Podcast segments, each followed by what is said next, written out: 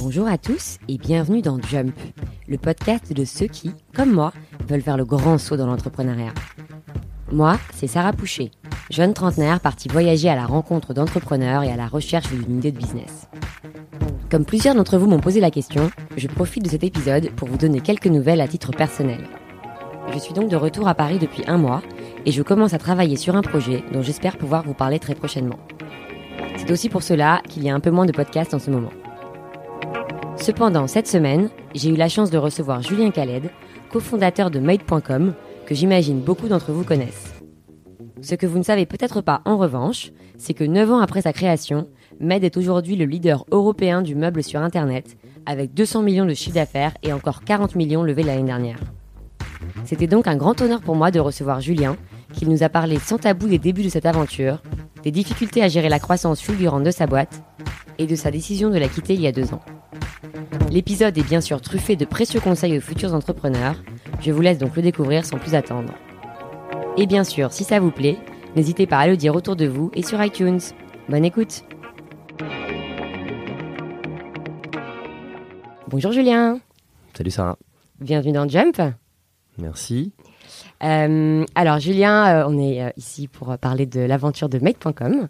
Est-ce que tu peux me raconter comment tu es devenu entrepreneur? Oh là là, on, on a combien de temps? Oh bah, Tout le temps que tu veux. Med.com, c'est une longue aventure. Hein. Ça fait, on a lancé ça il y a 9 ans. plus précisément, on a ouvert notre site internet le 21 mars 2010 à Londres. Euh, Qu'est-ce que c'est? A, On a plein de façons de le décrire, hein. euh, mais une des façons les plus simples, c'est qu'on est une des premières marques euh, direct to consumer de mobilier et design, euh, donc différenciant et qualitatif, en ligne euh, et aujourd'hui européenne. On s'est lancé sur un constat qui était assez simple en termes de marché hein, il y a 10 ans. T'as 25, 30, 35, 40 ans, t'as envie de t'acheter une, as envie de t'acheter une, une table basse parce que t'as besoin de une table basse, t'as besoin, t'as un besoin fonctionnel. On avait, on avait des copains suédois qui faisaient très bien leur boulot. Euh, le marché était bien, était, était, était, bien occupé, était bien efficace. On pouvait trouver une table, une table de coin à 9 euros qui était, qui était, qui était, qui était même pas moche. Mais dès que tu voulais quelque chose d'un petit peu mieux, un peu plus qualitatif, t'avais pas grand chose, quoi. C'était soit très qualitatif, très beau, très cher, soit tu tombais dans le milieu de gamme. Et c'était milieu de gamme, c'était sans les citer, c'était euh, très souvent soit très moche, euh, soit très peu qualitatif. Et surtout tout le monde vendait la même chose. Parce que ça faisait 10 ans que toute l'inface, les, les, les 20 années précédentes de l'industrie, l'innovation dans l'industrie du mobilier sur les années euh, précédentes, c'était faire moins cher et faire loin, fabriquer dans des pays à bas coût. Mais il n'y avait aucune innovation en termes de développement de produits et tout était relativement moche. Euh, Et comment tu t'es rendu compte de ça ben on connaissait, on connaissait l'industrie. Parce que toi, tu faisais du private equity, si j'ai bien compris, moi, en sortant d'école. Ça, c'était mon deuxième métier, enfin mon, ma deuxième expérience professionnelle. Donc j'ai fait HEC et moi, ma première expérience professionnelle, euh, par hasard, je dis souvent par, par erreur, mais euh, belle erreur, je suis tombé dans le meuble. J'ai fait HEC. HEC dernière année, tu fais, euh, tu te spécialises entre guillemets. J'ai fait ce qu'on appelle spécialisation entrepreneur. Euh, on est dans le sujet. Et on avait un stage de trois mois à faire en bras droit d'un dirigeant d'entreprise. Et moi, je suis allé bosser pour un petit fonds d'investissement. Mais dans leur participation, ils avaient racheté une société qui faisait de l'importation de meubles. Et, j'ai découvert le métier. Et j'ai découvert qu'effectivement, le problème de cette industrie, il était assez simple. Alors déjà, premièrement, à l'époque, et ça c'était il, y a 12 ans, à l'époque, le, marché du mobilier était déjà en crise. L'impression qu'il est toujours en crise. En fait, le problème, c'est que le marché du mobilier standard, milieu de gamme, est toujours en crise. Mais deux, surtout, euh, quand tu regardais les economics, on va se faire un, truc assez simple, T'as acheté, euh, une table basse, euh, 50 dollars en usine, ça te coûtait en tout, euh, prix de revient 50 euros euh, à ton entrepôt en France parce que tu rajoutais tes coûts de shipping. Euh. Nous, on était wholesaler, on était importateur. On le revendait, on le revendait à 100 au magasin qui allait le revendre entre euh, 200 plus TVA et, euh, et, et, 400 plus TVA. Donc, tu as, as, un vrai problème. Ça allait, ça allait de temps en temps jusqu'à x10 le multiple hein, entre le prix usine et le prix, euh, et le prix magasin. Mais malgré ça, tout le monde perdait du pognon. Les importateurs n'arrivaient pas à vivre, les magasins n'arrivaient pas à vivre, les designers n'arrivaient pas à vivre parce que il y personne avait trop d'intermédiaires. De Il y avait trop d'intermédiaires et puis il y avait trop d'intermédiaires. Les gens voulaient pas payer et le marché était pas, et la supply chain n'était pas optimum. La façon dont c'était géré n'était pas optimum. Cependant, tu avais besoin d'intermédiaires. Donc nous, on a, regardé ce métier, on s'est dit, euh, pour les consommateurs, ça marche pas, pour l'industrie, ça marche pas, tout est moche, on est parfaite euh, target audience, on a un petit peu de sous, on a, nos premiers boulots, et nous, on n'arrive pas à trouver ce qui nous plaît, et on comprend pas pourquoi ça fonctionne pas. Et on a revisité, on a revisité l'industrie. On s'est dit il y a deux problèmes. Un, premièrement, tout est moche, deux, et pas assez quali. deuxièmement, tout est trop cher. Est-ce qu'il n'y a pas une façon d'aller euh, re-engineer la façon dont, les meubles sont, développés et vendus en partant d'une feuille blanche? Et, le modèle original euh, de Made, qui a un tout petit peu évolué, même si le, ça n'a pas évolué dans, le fond, c'était de te dire on va aller développer nous-mêmes avec des designers indépendants à qui on ne donne pas leur chance euh, du mobilier. Il sera plus beau et plus quali euh, que le reste parce qu'on va y investir beaucoup de temps. On va se focaliser sur quelques, quelques collections et pas des, pas des milliers. Euh, et on va les prévendre. Et on s'était dit, on va les prévendre. Moi, ma table, enfin, on va prendre un canapé le canapé, je vais pas le vendre 1000 balles, je vais le vendre 500 balles, je vais le prévendre. Je pourrais le vendre 500 balles parce que je n'aurais pas de, j'aurais pas de coût d'intermédiaire. Moi, je connais très bien mon métier, j'ai pas besoin de trader. Euh, j'aurais pas besoin d'importateur parce que je, je ferai des quantités et j'achèterai en direct aux usines. Donc, je peux le vendre 500 balles. Donc c'était vraiment grâce à cette expérience que tu avais déjà eue dans le meuble et cette connaissance du marché que tu as eu la confiance de te lancer sur ce projet. Ouais, je pense qu'il faut deux choses. On, on, rentre dans les conseils tout de suite. Euh, on dit souvent, enfin, généralement, on donne souvent le deuxième conseil qui est de te dire pour, pour, pour réussir dans un métier et sur une industrie, euh, c'est bien de ne pas être expert. Parce que euh, si tu es expert, tu fais les choses comme tout le monde et comme tu l'as toujours fait. Et, typiquement, moi, je me suis rendu compte récemment que chez Made, pendant les deux premières années, on n'a on pas recruté d'experts. Euh, euh, on n'avait pas une directrice produit qui avait 20 ans d'expérience. Ça, c'est arrivé plus tard, euh, qui avait 20 ans d'expérience dans le sujet. Parce que si, si, tu veux lancer des collections toutes les semaines, nous on lançait une collection par semaine, puis deux, puis trois, puis quatre, mais toutes les semaines, et on développait des collections en 3 à 6 mois, alors que l'industrie c'était plutôt 1 à 2 ans. si tu veux le faire comme ça, tu peux il faut pas que tu recrutes des mecs qui, qui ont l'habitude de bosser en un à deux ans. Si tu veux être super cheap et super efficace, enfin cheap, super cost efficient, tu peux pas recruter des bailleurs professionnels qui ont l'habitude de partir en, en, business et d'avoir euh, trois assistants. C'est pas c'est pas un reproche. Hein. Donc il fallait il fallait euh, tu dois tu dois recruter des gens qui sont out of the box. Euh, tu dois regarder ton industrie d'une façon différente, c'est ce qu'on a fait. Et on est allé, on est allé dans l'industrie sur laquelle tout le monde nous disait ne jamais aller. Tu vois, la livraison de meubles en, en ligne, c'est une tannée. Et malheureusement, c'est une tannée. Pourquoi c'est une tannée? Parce que tu as la logistique, tu as la livraison à domicile. C'est très chiant comme sujet. Hein. Euh, ça devrait être une commodities, mais euh, voilà. Et, on y est quand même allé parce qu'on s'est dit qu'on allait réussir. Donc il faut avoir cette logique out of the box. Cependant, si tu connais pas ton marché, tu sauras pas où aller tirer les ficelles, tu sauras pas, tu vas te planter sur ta qualité, tu vas te planter sur ton sourcing, tu vas perdre deux ans. Donc faut pas être expert, mais faut être expert il faut euh, il faut s'y connaître ou il faut recruter les gens qui s'y connaissent et c'est comme dans tout hein. si tu veux gérer ton marketing online dans ta boîte t'as pas besoin d'être expert mais c'est mieux si tu t'y connais parce que même si tu bosses avec une agence faut savoir comment elle fonctionne si tu veux euh, si tu fais de la vente online même si aujourd'hui hein, avec Shopify on est tous on est tous assez contents il faut quand même comprendre comment ça fonctionne sinon ton CTO va, va te baratiner en 4 secondes et tu dis euh, donc on, euh, puisque vous étiez trois associés. Euh, comment vous êtes rencontrés et comment ça s'est mis en place au début votre Alors on était quatre, on était trois execs, Ning, Chloé et moi-même, et un non-exec qui s'appelait Brent Oberman, qui était le fondateur de Last Minute. on s'est rencontrés comment? Ning, c'était un pote de promo. C'est un très bon pote de promo qui avait lancé une première boîte auparavant qui s'appelait MyFab, qu'on avait failli lancer ensemble. J'avais pas suivi, mais j'avais bien suivi son histoire. Euh, qui était un peu une proof of concept sur le, du côté client sur ce marché-là, qui était un, un, peu moins une proof of concept au final du côté euh, opérationnel, mais, euh, mais c'est dur d'être les premiers. Et Brent était un entrepreneur assez réputé, enfin, est toujours un entrepreneur assez réputé en Angleterre. et Chloé travaillait, travaillait avec Brent à l'époque et on connaissait le marché, il regardait le marché, c'était une, c'était, c'était une, c'était et c'est toujours une, une, très bonne association. C'est pas un projet qu'on aurait pu. Euh... J'ai plein de débats sur est-ce que tu montes ta boîte tout seul ou à plusieurs. Euh, on peut en parler, euh, mais en tout cas sur celui-là, c'est pas un projet qu'on aurait pu lancer tout seul. C'est impossible. On a, on a trop de, il y avait trop de choses à faire. Quoi. Et en combien de temps à peu près vous avez décidé de vous lancer entre le moment où vous avez commencé à avoir ces insights, à brainstormer sur le projet, et le moment où euh, ça y est, vous avez, euh, vous avez lancé le site internet? Euh, On a mis, je pense qu'on a mis trois mois à décider. J'ai mis un mois à démissionner de mon boulot.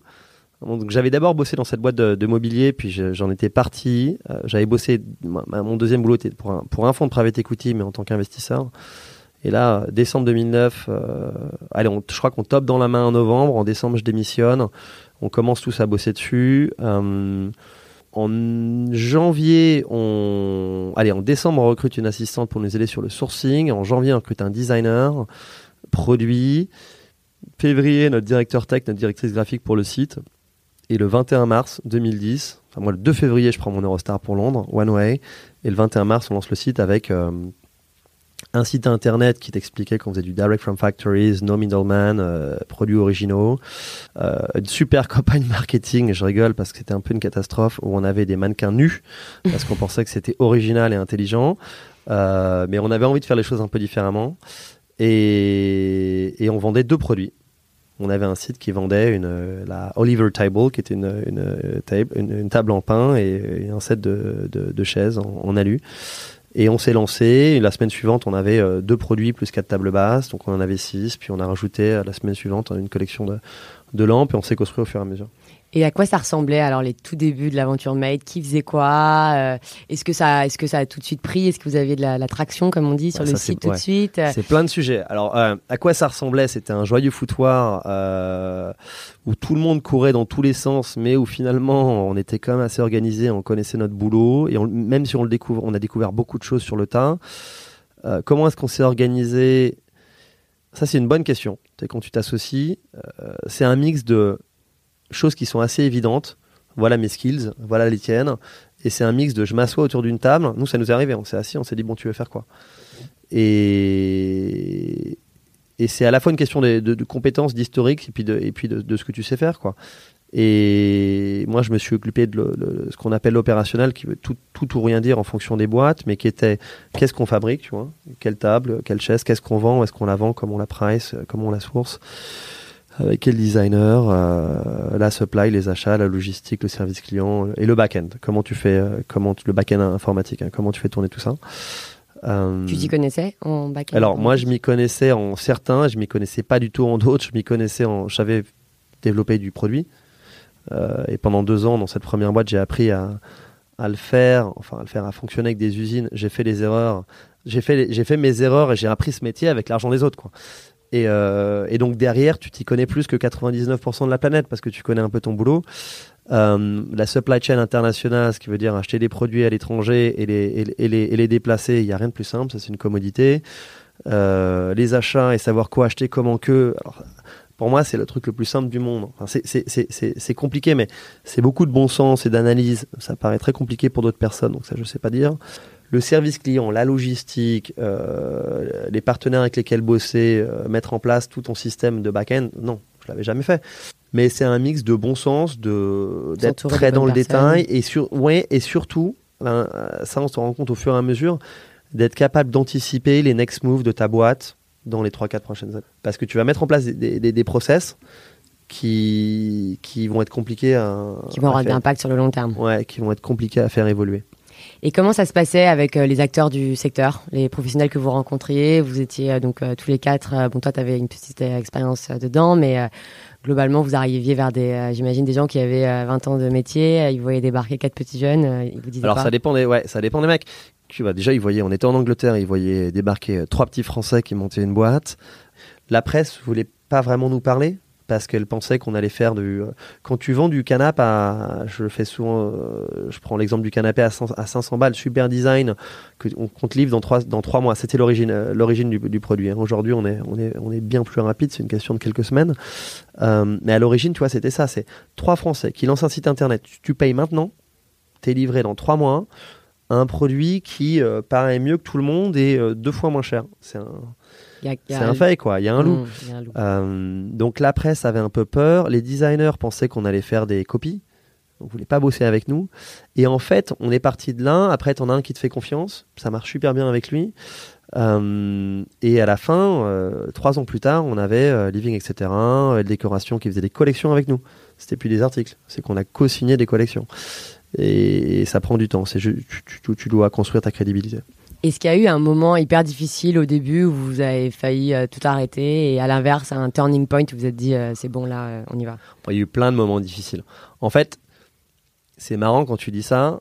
Au début, je pense qu'il y a plus de moments à risque et de trucs euh, très compliqués au début, mais euh, c'est pas forcément les plus difficiles. Notre premier batch de produits est arrivé en retard, alors qu'on savait très très bien qu'il fallait bosser comme des ânes là-dessus et qu'on a fait, on a tous les efforts possibles pour que ça arrive en, avance. Le deuxième s'est perdu euh, dans la nature quand j'ai euh, collé les mauvaises les mauvaises étiquettes de livraison sur sur 100 produits qui ont été livrés ou qui donc donc donc, donc n'ont pas été livrés aux clients sans tracking. Quand ils sont arrivés, ils sont tous arrivés cassés. Enfin, on a eu n'importe quoi, quoi. On a eu plein de problèmes qui sont liés au démarrage d'une boîte et t'apprends. Euh, mais c'est pas grave de faire une erreur. Ce qui est, grave, c'est de la refaire deux fois. Euh, et ça te permet d'apprendre. Donc on a eu plein, plein, plein de problèmes. Mais les, premières années, on va dire que la première année et demie, je, le lis à toutes les boîtes que j'ai d'aujourd'hui. euh, malheureusement, c'est la meilleure. Enfin, si tu take off un petit peu, euh, et on peut, débattre de ce que c'est que, que décoller. Hein. Euh, on n'a pas eu 1000 ventes là, le premier jour, on en a eu euh, probablement deux, c'était probablement euh, Ta mère La- la- et, voilà, et la exactement. mère de ton associé. on était à Londres, donc pas, pas vraiment, mais c'était ça, quoi. C'est et puis le lendemain, on en a eu zéro, puis une, puis deux. Mais quand tu décolles et quand tu as un peu de traction, t'es et que nous on a eu une chance, c'est qu'on a levé de l'argent dès le début, donc Oui, on pouvait va se payer, tu vois. On n'a ouais. pas, mangé les pâtes pendant 4 ans à se demander si s'il fallait pas fermer la boutique. Il y a eu un peu de traction, t'es excité. Donc les problèmes, tu deal with them. Le vrai problème, moi ce que je découvre, ce que j'ai découvert, et tu le vois dans toutes les boîtes que j'accompagne, c'est de scaler. Mm. C'est de trouver ton second souffle. Il y a des boîtes qui galèrent à trouver leur second souffle. Et trouver la croissance et puis gérer la croissance. Quand tu crois, ton challenge devient plus. Nous, notre premier challenge, c'était de prouver qu'on pouvait vendre. Après, c'était de livrer, euh, d'avoir une belle expérience client. C'est les deux moments de vente. Le premier moment de vente, c'est quand tu vends. euh, et le deuxième, c'est quand le, le- le client euh, reçoit ton produit. Euh, ouais, c'est de scaler tes opérations. Puis derrière, tu as tes partenaires qui, qui sont pas assez bons pour la suite euh, de l'histoire.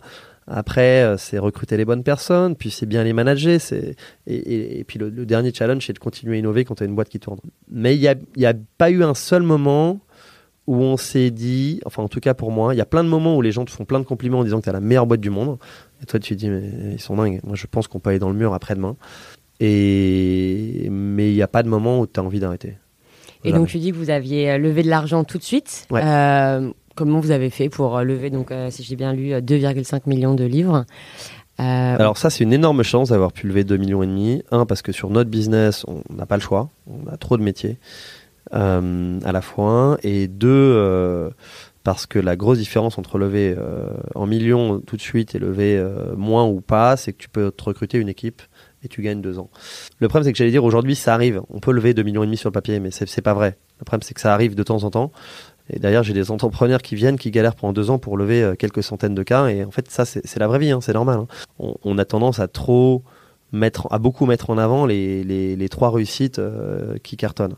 Nous, on avait une chance, c'est qu'on avait deux s- second-time founders. On était sur un marché énorme euh, qui n'avait pas encore été disrupté. On avait un, beau business model et un beau business plan.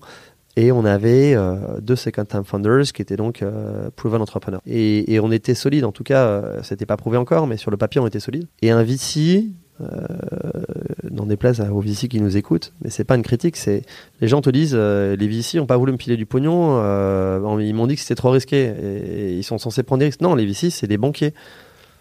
C'est, euh, ils, vont, regarder le meilleur ratio euh, potentiel de create a unicorn, même si euh, ça, je pense qu'on va trop loin là. hein. Euh, et niveau de risque. Il y a plein d'argent sur le marché. Il y en a plein. Cependant, c'est dur de lever. Mais par contre, quand ils ont un dossier potentiel sur lequel ils pensent que l'équipe est très solide, c'est beaucoup plus simple. Et avec ces 2 millions et demi, donc tu dis que vous avez recruté euh, une équipe dès le départ et vous avez aussi investi beaucoup en marketing ou c'était plutôt de la production? Comment vous avez utilisé cet argent au Alors départ? nous, on était très radins.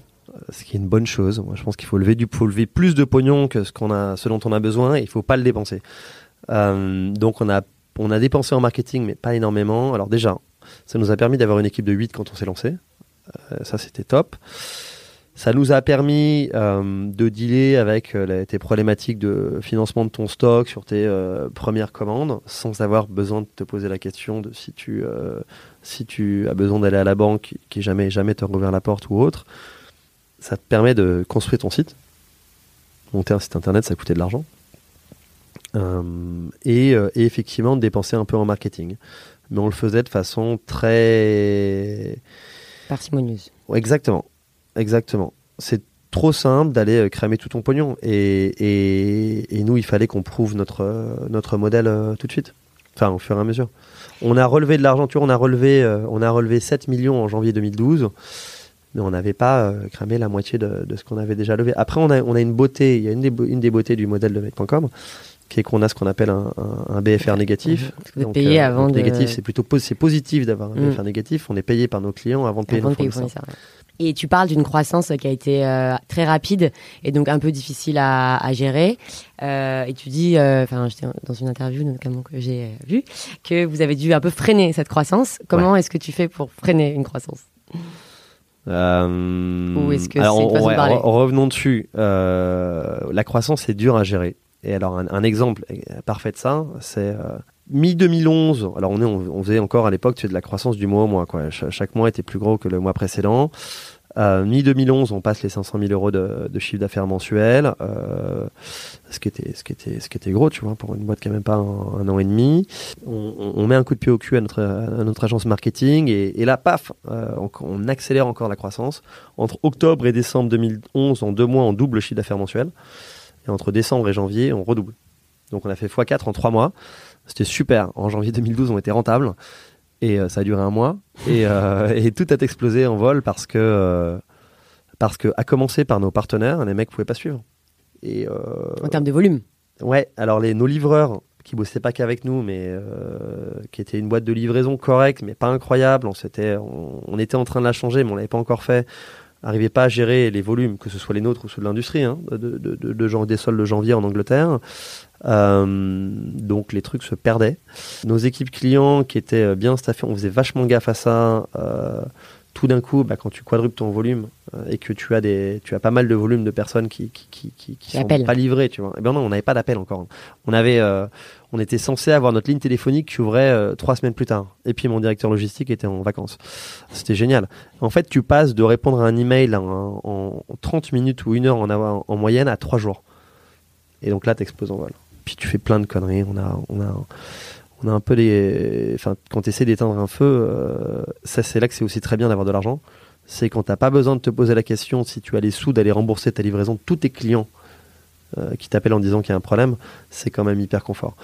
Donc euh, on n'a pas arrêté de croître, mais on a mis un tout petit peu le là sur les dépenses. On s'est surtout restaffé, enfin staffé plutôt que restaffé. On était un peu trop lean, mais d'ailleurs on s'est staffé trop vite.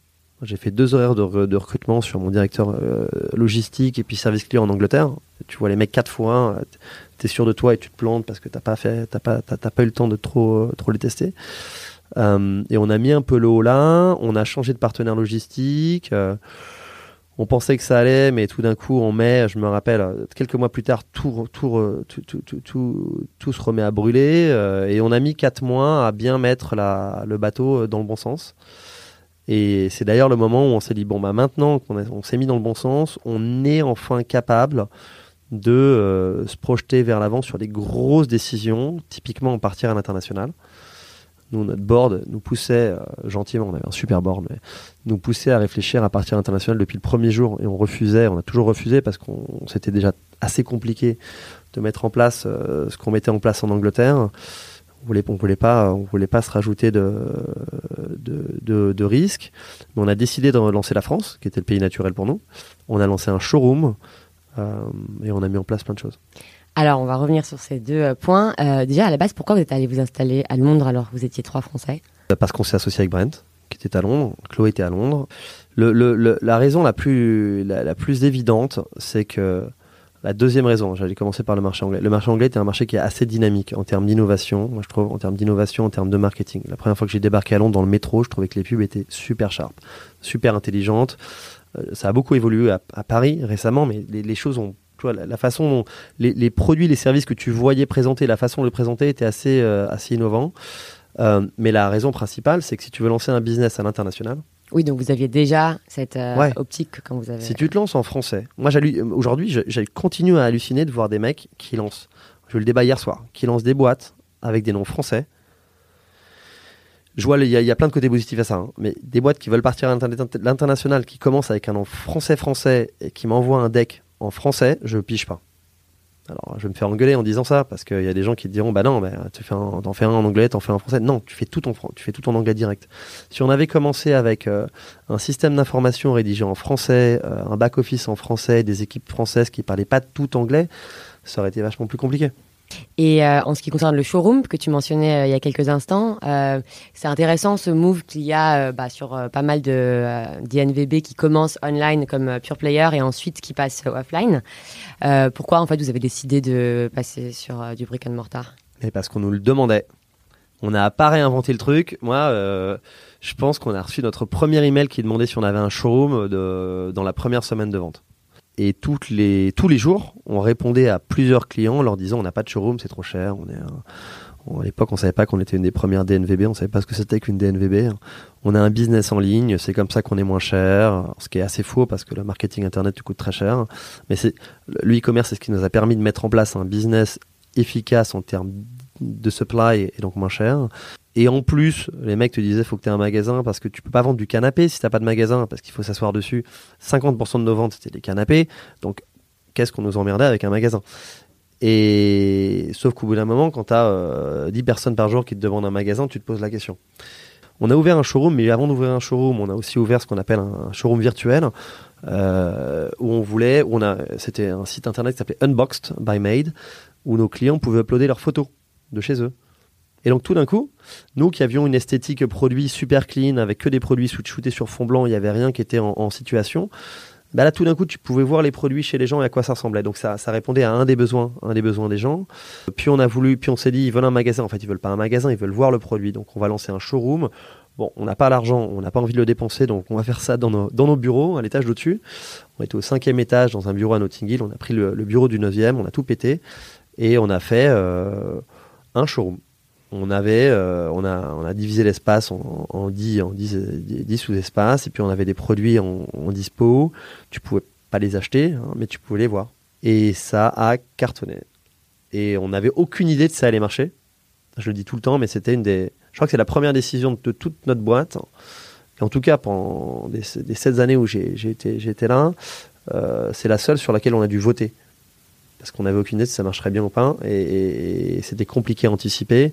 T'as pas de ROI, t'as pas de retour sur investissement sur ton showroom que tu peux, tu peux pricer avant de l'ouvrir, quoi. Et on en a, euh, on l'a déplacé là à Londres aujourd'hui, il a pignon sur rue. À Tottenham Court Road. À, Tottenham Court Road, ouais. Et puis on en a, on en a deux autres en Angleterre, plus des pop-up. On en a un à Paris maintenant, on en a un à Amsterdam, on en a un à Berlin.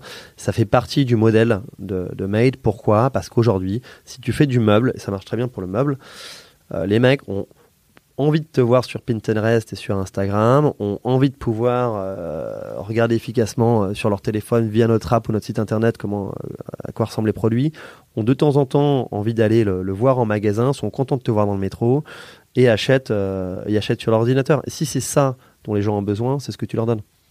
Et donc, il y a deux ans, tu as décidé de quitter l'aventure de Made en, 2017. Est-ce que tu peux nous raconter pourquoi? Oui, bien sûr. Alors, nous, on, est, donc, on était trois fondateurs opérationnels. Les trois aujourd'hui ont quitté leur poste euh, opérationnel, hein, tous les trois. La raison principale, c'est qu'on a une super équipe. On a une énorme chance, c'est qu'on a recruté au fur et à mesure, à partir du moment où on a arrêté d'être cheap, euh, des gens meilleurs que nous. Donc on a recruté des experts. On a recruté des experts, mais qui avaient une, qui avaient un mindset euh, Ouais, qui était capable de, de, de, faire les choses différemment. Pourquoi on a fait ça? C'est parce que tu finis par faire du. On était 100 personnes. Tu finis par manager plus que tu ne développes. Et, et nous, c'était notre première boîte. Et donc manager, il fallait qu'on apprenne, on apprenait. Et manager des équipes, dirait que c'est pas compliqué. soit t'es bon, soit t'es pas bon, mais nous c'était pas compliqué. Manager tes managers, c'est déjà plus compliqué. Et puis manager une organisation, ça prend du temps. Et donc on a, on a, on a, tous ces gens-là qui sont venus nous aider à structurer la boîte. Euh, et, euh, et, la boîte était super bien gérée. Notre, ton niveau de stress baisse énormément. Il devient différent. Il devient différent. Ta qualité de vie monte. Et ton niveau de frustration euh, monte aussi beaucoup. Moi, je suis passé d'une situation où tu gères quasiment tout. Tu gères plein de trucs. Tu prends toutes tes décisions. Où, c'est trop dur à, à, vivre. Mais à un truc où au final, tu as décidé de déléguer et de laisser faire. Et c'est bien, tu mets en place une gouvernance qui est une bonne chose pour une entreprise. Mais au bout d'un moment, quand tu as une super idée et que tu as envie de la mettre en place, qu'elle soit bonne ou mauvaise, elle est toujours bonne, mais, euh, mais que tu peux pas le faire, euh, et qu'avant de le faire, tu vas devoir le vendre à quatre personnes, dont euh, deux mecs que tu n'as pas embauchés, et que ce sera mis dans la pile et que ce sera peut-être jamais développé, c'est plutôt dur quand tu as un mindset d'entrepreneur.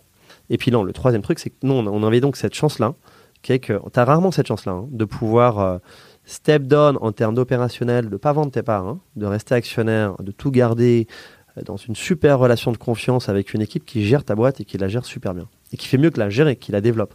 Quand tu, je pense qu'il y a plein d'entrepreneurs qui se lancent aujourd'hui et qui s'imaginent qu'ils vont vendre leur boîte en trois ans. Ça n'a jamais été le but, mais en fait, il y a un moment où tu t'assois, tu te dis, ça, c'est pas trois ans, pas, mais c'est pas cinq ans. Hein. Souvent, c'est dix et d'avoir la chance de pouvoir voir ta boîte se développer et, euh, d'aller faire un truc en parallèle, c'est top. Donc ça, euh, moi j'ai mis, on me demande souvent, euh, est-ce que ça a été dur de prendre cette décision Comment mais on, là, ça se prend pas en une journée. Hein. Moi, ça m'a mis trois ans. Alors pour finir cette interview, euh, je pose toujours les quatre mêmes questions à mes invités. La première, alors tu, tu en as déjà donné euh, quelques-uns au début, mais est-ce que si tu avais un conseil euh, aux aspirants entrepreneurs, quel serait-il? Ouais, j'ai plein de conseils. J'ai plein de conseils. Je vais en donner deux, si je peux. Le premier, c'est qu'il n'y a, rien à réinventer.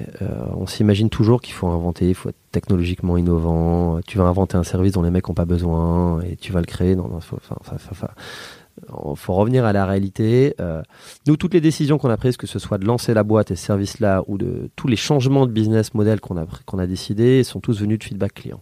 On arrête de se creuser la tête ou de faire de la masturbation intellectuelle, désolé, et euh, on va demander aux gens ce dont ils ont besoin. Et donc c'est feedback client principal. Et l'autre conseil, c'est que aujourd'hui, si tu veux monter ta boîte, c'est formidable. Il y a plein d'argent. Enfin, il y a plein d'argent. Il y a de l'argent, il y a des gens, il y a des talents, il y a plein de gens à embaucher. Euh, mais il y a un truc qui est quand même vachement dur. Euh, là, on est à Paris. Donc à Paris, euh, c'est compliqué. Tu lances une boîte, tu as une nouvelle idée, tu as cinq personnes qui font la même chose. Et ça, c'est dur. Hein. C'est bien pour les clients, c'est dur pour les entrepreneurs. Et je pense que ça te pousse à, ça te force, et c'est très bien, à être différenciant. La, chose principale d'une boîte, en plus de son équipe, c'est son USP, euh, ton Unique Selling Point ou Proposition. C'est qu'est-ce qui fait que tu es différenciant par rapport à toute la concurrence? Si t'es pas différenciant, t'es mort. Récemment, j'ai vu 5 euh, marques de bijoux en une semaine. Hein. Ils viennent tous te voir, ils veulent des conseils, ils veulent que tu sois à leur board, etc., etc. Elles sont toutes super. Et elles te disent toutes qu'elles sont différenciantes et elles sont différenciantes un petit peu par rapport au marché, mais en fait tout le monde fait la même chose. Mais si tu veux sortir du lot, tu dois raconter, un, tu dois raconter une vraie histoire à ton client, parce que ton client veut une histoire plus qu'un produit. Et deux, euh, tu dois pas vendre la même chose que les voisins, parce que sinon tu vas te, tu vas te, tu vas te battre en, marketing. Est-ce qu'il y a un livre euh, sur l'entrepreneuriat qui t'a particulièrement inspiré? Moi, j'ai pas, j'ai pas, j'ai pas des, énormément de livres à conseiller. Je vais en citer deux quand même. Euh, mais moi, je conseillerais surtout, plus que des bouquins, d'aller, euh, quand on a des questions, et même quand on n'a pas de questions, d'aller demander, euh, d'aller, s'entourer de gens bien. j'ai eu une énorme chance d'avoir un des cofondateurs, deux, un cofondateur non exec, trois, et beaucoup d'amis qui ont monté des boîtes en parallèle. en bouquin, t'en as un qui s'appelle A Complaint is a Gift. On revient sur la chose précédente, qui est qui t'explique que ton, ton client est, est une mine d'informations euh, et euh, étant un autre qui a rien à voir, mais si tu veux monter une boîte de produits, euh, je l'ai lu récemment, c'est le, bouquin de Phil Knight de Nike. Shoe Dog. Ah oui, Shoe Dog. C'est assez intéressant. Alors, je sais pas si ça intéressera tout le monde, mais quand tu quand as monté une marque de produits, que tu as fait de l'import, etc., ça, moi, ça m'a rappelé, ça m'a rappelé des souvenirs. Et est-ce que tu as une idée de boîte pour moi? J'ai plein d'idées de boîte pour toi. Quelle bonne nouvelle. Tu veux qu'on monte une boîte mm. j'ai pas une idée de boîte, mais j'ai un, moi j'ai des secteurs qui me, qui me touchent plus que, plus que d'autres aujourd'hui.